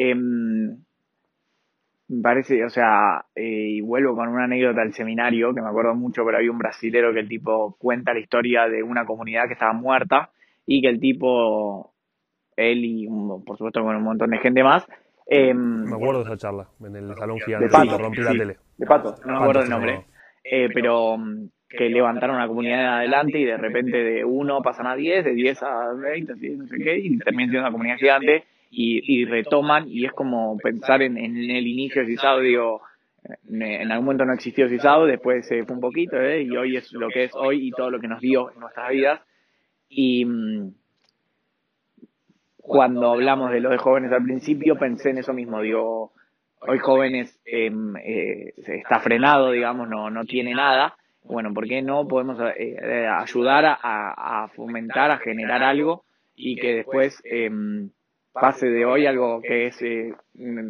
hoy es nada, casi chiquito, y que en un futuro em, sea algo grosso y que aportar ese funcione granito de arena. Sí, estuvo- se lanzó hace ya casi 10 años, jóvenes, o por no decir 10 años más o menos. Qué locura. Qué locura. Eh, y se puso ese granito de arena, desde los coordinadores eh, hasta los voluntarios, hasta digo, Jenny, Javi, Cucho y Mati después, pero hasta los voluntarios de cada proyecto chiquitito. No quiero nombrar a, porque me voy a dejar un montón de gente fuera, y aparte porque la verdad es que yo era, muy, muy joven y ahora sigo siendo joven, pero no tanto. Eh, pero bueno, en, lo que a vos te toca aportar ese granito de, para poder Tal cual. seguir que crezca. Tal cual. Eh, no, Le iban a hacer dos preguntas. no, sí, la otra, sola. la otra que tiene que ver con, con tu futuro, no, no digo personal, pero sino más allá de la Drajá, como, ¿qué ves de acá a 10 años en el mundo, en CISAB, en la Drajá, en vos, en Diego? ¿Hacia dónde crees que vamos? ¿O hacia dónde te gustaría que vayamos o ir vos? Em, yo no viví hace 40 años, digamos, pero yo creo que la granja no cambió tanto. Para bien, ¿eh? Em, o sea, así como te digo que la escuela no cambió en 200 años y me parece una locura, y que retrógrado que es y cómo no, no cambió, em, yo creo que la Drajá va a mantener su esencia los próximos años. O sea, digo, las actividades van a cambiar un poco, la creatividad, la tecnología, la tecnología y todo, y todo eso, pero mm, yo creo que la esencia va a ser la misma y es lo que hace que la Drajá funcione y esté bueno y sea algo distinto a todo lo demás. Em, y no la veo cambiando tanto, me parece que eso es lo lindo. ¿Cuál es esa, esa esencia? Digo, Y creo que la ronda, el, eh, la charla, el, el cómo estás, el- la persona es más que, que un montón de cosas y el vínculo y como la esencia de, la Drajá, yo creo que, que eso se va a mantener y que mm, de hecho si eso en algún momento deja de estar, no va a haber más Drajá. Em, y, yo creo que todos los que estamos adentro o estuvimos adentro eh, y los que van a estar, eh, confío en que van a, buscar eso porque ese es la esencia. Un poco lo hablamos con Tapiero, ¿no? En, de que mientras, mientras siga habiendo Drajá, como que va a seguir habiendo pueblo judío, algo así decía él. Eh, quizás uno lo toma así y dice, eh, pará. Pero un poco es así, ¿no? Digo, porque es eh, un, poco, un poco lo que somos. En estos días justo eh, me preguntaban lo- los Mejanjim de Keyamil para una actividad, no sé, unas preguntas así sobre la Drajá, ¿viste? Todo, cómo fue tu experiencia, además. y había una pregunta es por qué año a año digo, lo, lo elegías. Y más allá de todo lo que contesté después, lo primero que me salió a decir fue nacimos para esto. O sea, como que de alguna manera, después sí, está el día a día, está el vínculo con... pero hay algo que, no sé, yo lo siento tan propio por lo menos, eh, que, me es muy difícil me, eh, eh, enajenarlo, ¿no? Entonces, como sentirlo ajeno a mí, como que, siento que es muy parte. tengo muchas preguntas para hacer diciendo que Dan hace mucho dijo que estábamos por terminar, entonces no sé si hacerlas. Ah, sí, sí, la Pero por un lado te quiero preguntar qué es ISAM para vos. Te voy a hacer las dos juntas porque si no, después queda como que hacemos muchas preguntas. Y una nada que ver, pero quizás un poco que ver.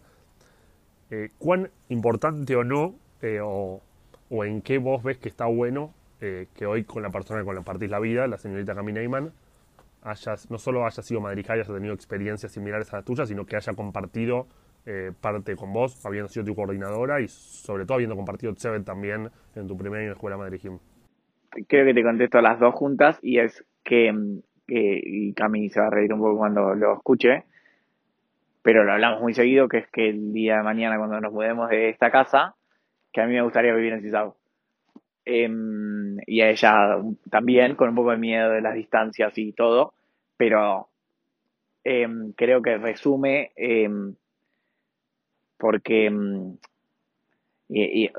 si sabes nuestra casa, literalmente, como me, nos gusta mucho el hecho de, vivir en un lugar eh, abierto y de hecho ahora estamos en una terraza porque es lo que buscamos y digo, pero no queremos vivir en Nordelta o en, eh, o en eh, lo que sea. Eh, no sé, se me ocurre Nordelta la primera vez sale, claro, claro, queremos vivir en Cisao, porque Cisao es nuestra casa, literalmente. Em, y, o sea, para mí que ella haya sido, ya lo veo muy lejano el que haya sido mi coordinadora, pero digo, que, que entendamos los dos esta pasión que es muy difícil de transmitir y decir en palabras, que parece una frase hecha, pero es muy difícil de transmitir, em, para mí es buenísimo, porque hay una parte que, que de mi vida que, que, ni tengo que explicarla ni hacer entender a nadie, em, y nos entendemos y hay algo, em, además de lo que nos vincula, digo, en, lo personal, que compartimos, que, que es muy importante. Em, es una forma de ser, al fin y cabo, ¿no? una forma de elegir vivir también. Sí. Eh, digo, una forma de ser y. Hola, Balagán. Te quiero preguntar, hablas de si sabes, es tu casa, obviamente. Hoy, ¿qué es CISAB para vos? Digo, hace muchos años venías a CISAB para dar actividad eh, y un montón, de pero sobre todo dar actividad, ¿no? Pero vivir, la hoy, hoy que estás alejado, ¿qué es ir a CISAB para vos un fin de semana, ¿no? Digo, ¿con qué te encontrás? ¿Qué descubriste? ¿Qué no? sigue siendo tu casa, pero, pero ¿qué aristas le, encontraste? Em, y hoy vivo eh, como más, eh, tal vez más tranquilo todo en general y, em, lo veo desde otro lugar. Sí, esto de que paso por el árbol y con la gente y todo y, y es lindo y te emociona y demás. Y lo que más me, me, llevo y es como la, la gente y todo lo que viví, lo que compartí, desde mis Hanijim, mis eh, Comadrijim, eh, Co Chebatim, no sé cómo se dice, coordinadores y demás. Digo, hoy lo que más me llevo de es, la gente y todo lo vivido y lo compartido. Excelente. Eh, no tenemos ni idea cuánto tiempo Muchísimo. va esto, vamos a ver cuánto en video, cuánto en Spotify, un capítulo, dos capítulos, mitad, mitad. Pero no queremos dejar de, de generar este espacio para que digas lo que te parezca y que quieras sumar. Digo, pensando en, en quien quieras que, te escuches y quieres dar un consejo, un mensaje, alguna pregunta que te hubiese gustado, algo que nos quieras decir a nosotros. No, em, no sé quién, quién lo va a escuchar y quién no, em, pero digo, para mí muchas veces en la Drajá hay un montón de cosas que, que, les habrá pasado seguramente a ustedes también, pero momentos en los cuales uno no está también con su vida, con sus cosas, o con sus preocupaciones, o con sus responsabilidades, y se hace difícil em, seguir y, darle todo y como demás. Y, y, a veces las cosas no nos salen también en la Darajá, entonces empiezan a mezclar sentimientos y donde uno dice, bueno, no, no, quiero más, no puedo más y demás. Y como que ahí es donde para mí hay que acordarse de que esto vale la pena y como estas charlas eh, de, de, acordarse de lo que es la Drajá y todo lo que nos dio y lo que nos da y demás, y, y saber que esto vale la pena, que realmente se viven cosas eh, que no se viven en otro espacio, en otro momento, eh, y que sin darnos cuenta somos unos privilegiados de vivir lo que vivimos. Em, y tenemos que valorar todo eso que tenemos porque no es normal. Eh, nosotros naturalizamos y normalizamos todo lo que vivimos y esto no es normal y hay que valorarlo. Coincido plenamente, creo que si bien es difícil y tiene que ver con el día a día y con transitar un año o varios años con todas las semanas y empieza a hacer una rutina y demás, eh, es muy difícil todo el tiempo pensar en la imagen que, tiene, que tiene una persona ahora charlando de así entre amigos o esa imagen que tenés post majané reflexionando lo que fue el año y todo, pero cuando uno lo logra, digo, yo creo que las personas que, que he visto en mi Arajas más grandes, más chicas que lo logran, sobre todo son las que más disfrutan. Digo, por supuesto que posiblemente después también sea más fácil y sean mejores, porque es más fácil cuando vos entendés por qué vas a una pero sobre todo es por una cuestión personal de disfrute, y si vos cada vez que tenés una planificación, una supervisión, una reunión de todo, te acordás de esa imagen que tenés cuando charlas así, es más fácil y aparte lo disfrutas muchísimo más, no tengo dudas. 100%, 100%. Eh, no sé si lo vamos a poder hacer en YouTube esto por una cuestión de derechos, eh, pero para los que estén escuchando por Spotify, siempre les decimos a la persona que, que nos diga una canción con la que le gustaría cerrar el capítulo. Eh, no te lo adelantamos, pero siendo el capítulo número 30. Lo tendrías que saber. un poco razón. Si querés hacemos tiempo con No, no, no. Tengo una canción en mente. La primera que se me viene es... Em, no me acuerdo el título de la canción, pero yo dije, uff, creo que era Volaré de Benjamín Amadeo, que con eso hicimos una canción eh, para Hibu y es la que la última canción que me llevo de la Grajá. Si es Volaré, Volaré. Y si no, que me corrijan eh, mi, eh, Pero, ¿está filmado la, parte, la vez que ustedes la cantan? Está filmado. podemos ponerlo eso. ¿Y alguien Eh, que la filmarlo. algo? No, no, no, porque el mejaneje se no aprendió la, los Era acordes. fácil volar. eh. Sí, pero Quizás no se era eso. acuerdo. Vamos a hacer una pausa. Le di medio, dale otra mitad, le di una cuchara, dale la otra. Este capítulo se llama Dilemas Sexuales, parte 2. Dale una cuchara. Dale. Cami, la canción que le cantaron ellos a Hibu se llama Volare de Benjamín Amadeo. Volaré. ¿Volaré? Sí, sí, es volaré, es volaré, me la juego. Tenemos una guitarra la tocás ahora, es una boludez. No, no, no, se vamos. ese acorde, dijo.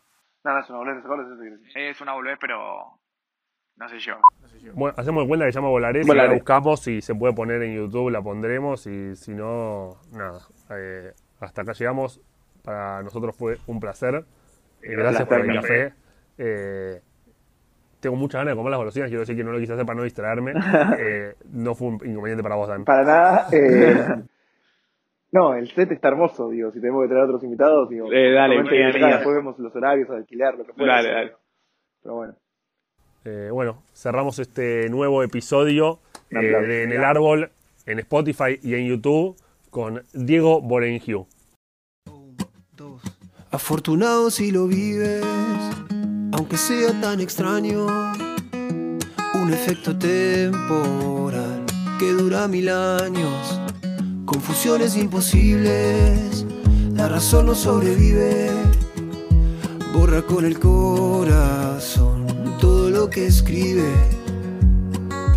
Porque el amor es tan cruel, nadie se salva de él, nadie sabrá consigue. Quería luna llena para decirte si estás buscando calma. No te enamores, es la mejor manera para dejar todo igual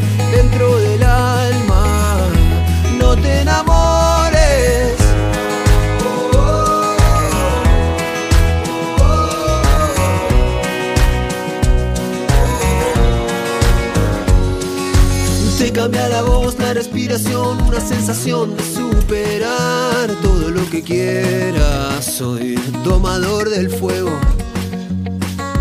Todos los valores por el cielo. Cuando repetimos este juego, cuando te eche de menos. Porque el amor es tan cruel,